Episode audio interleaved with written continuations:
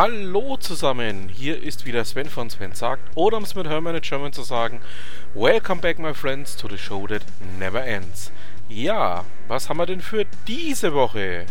Wie Kamal Nikolas von Android Pit berichtet, hat Google Maps jetzt auch eine integrierte rollstuhlgerechte Routenfunktion.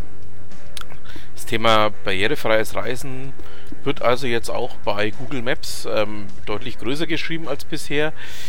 Ja, ähm, schauen wir einfach mal, ähm, wie das Ganze funktioniert. Ähm, ich habe da zwei Bekannte schon mal drauf angesetzt. Sie wollen sich das Ganze mal näher anschauen und werden dann hier auch entsprechend darüber berichten. Also es wird ein bisschen dauern, bis sie sich zurückmelden, aber ähm, sie wollen es auf jeden Fall mal testen. Ja, ähm, da bleiben wir natürlich auch dran. Wie gesagt, meine beiden Bekannten werden uns da noch ein bisschen was zu erzählen. Und dann schauen wir einfach mal. Ähm, ihr wisst ja, Links zu den Themen, die ich hier mit euch bespreche, findet ihr natürlich wie immer in den Show Notes. Dann kommen wir zu einem absoluten Paukenschlag. T3N, genau gesagt Jörg Brien von T3N berichtet, dass Airbus ähm, Microsoft Office ähm, zugunsten der Google G Suite ähm, ersetzt hat. Also sprich, ähm, Microsoft verliert auf einen Schlag knappe 130.000 User im Office-Bereich und das ist natürlich kein wirklich kleines ähm, Unterfangen, was da ja aufgetreten ist, sagen wir es mal so. Ähm, sind wir doch einfach mal gespannt, ähm, wie denn das Ganze von seitens Airbus auch umgesetzt wird. Die ganze ähm, Transformation hin wird gute zwei, zweieinhalb Jahre in Anspruch nehmen dazu. Und ja, da warten wir einfach mal ab, wie das Ganze denn von deren Seite her dann ablaufen wird. Da bleiben wir natürlich auch mal dran bei dem Thema. ja, kommen wir zu was völlig anderem. Marco Keinhuber von arbeitsblog.de. Ähm, dem einen oder anderen ja durchaus bekannt, ähm, gehört ja zu German Personal und ähm, auch einer, der das Thema Sprachsteuerung im Recruiting betrachtet. Also ähm, ich habe da so gewisse Berührungspunkte mit ihm. Wir kennen uns zwar nicht, aber wir haben gewisse Berührungspunkte miteinander. Und er hat auf arbeitsblog.de einen sehr interessanten Beitrag, wie ich finde, veröffentlicht zum Thema Hey Siri, ich brauche drei Elektriker in den nächsten zwei Wochen. Also ein Blogbeitrag, den ich durchaus mal sehr empfehlen kann, ähm, der einfach mal aufzeigt, ähm, wo das Ziel im Bereich des Personals hinführen soll oder wo man es gerne hinführen möchte. Ja, ähm, ziemlich spannende Geschichte. Wenn wir da mal schauen wollen, wo das Ganze hinführt. Also ähm, Marco Keinhuber hat da einige ziemlich große Pflöcke eingeschlagen, nennen wir es mal so. Und da schauen wir einfach mal, ähm, was denn aus diesen Ideen, die er da eben auch vertritt, wird. Ja, das wird doch mal was sehr Spannendes.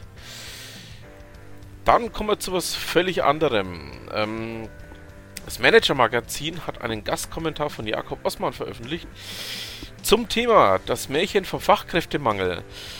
Ähm, ja, ist ein bisschen, wie will ich sagen, provokant die These, die er da aufstellt, aber sie entbehrt meiner Meinung nach nicht jeglicher Grundlage. Also, da ist durchaus was dran an dem, was Jakob Osman hier sagt. Ähm, dass es einfach darum geht, ähm, dass man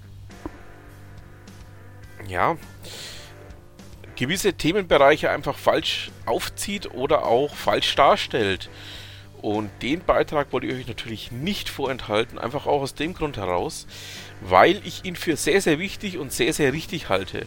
Drum schaut es euch einfach mal an. Dann zu etwas komplett anderem. Ähm, kommen wir nochmal zum T3N-Magazin. Ähm, das T3N-Magazin berichtet darüber, dass Saturn seine erste kassenlose Filiale eröffnet hat. Das Ganze fand ja in Österreich statt. Genauer gesagt in Innsbruck, also in der Hauptstadt von Tirol.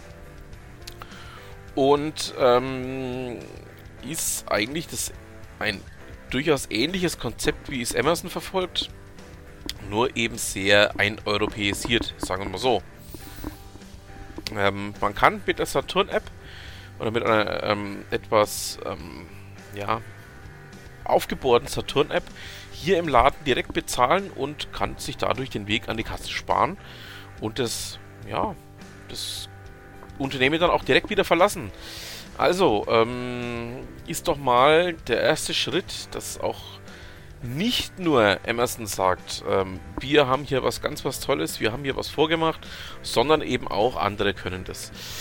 Ja, sehr spannend wird das ganze Thema, weil es einfach auch ganz andere Bereiche im Einzelhandel noch anspricht. Ähm, ich nenne hier mal nur die großen Discounter oder ähnliches, die ja teilweise auch schon ähnlich auf diesen Zug aufgesprungen sind. Ähm, es gibt ja hier von Netto eine App, die ja eine bisschen andere Strategie fährt, aber grundsätzlich auch schon in diese Richtung tendiert. Also da bleiben wir mal an dem Thema auch dran, weil wir einfach der Meinung sind, das ist was, was die nächsten Jahre mit Sicherheit noch beschäftigen wird.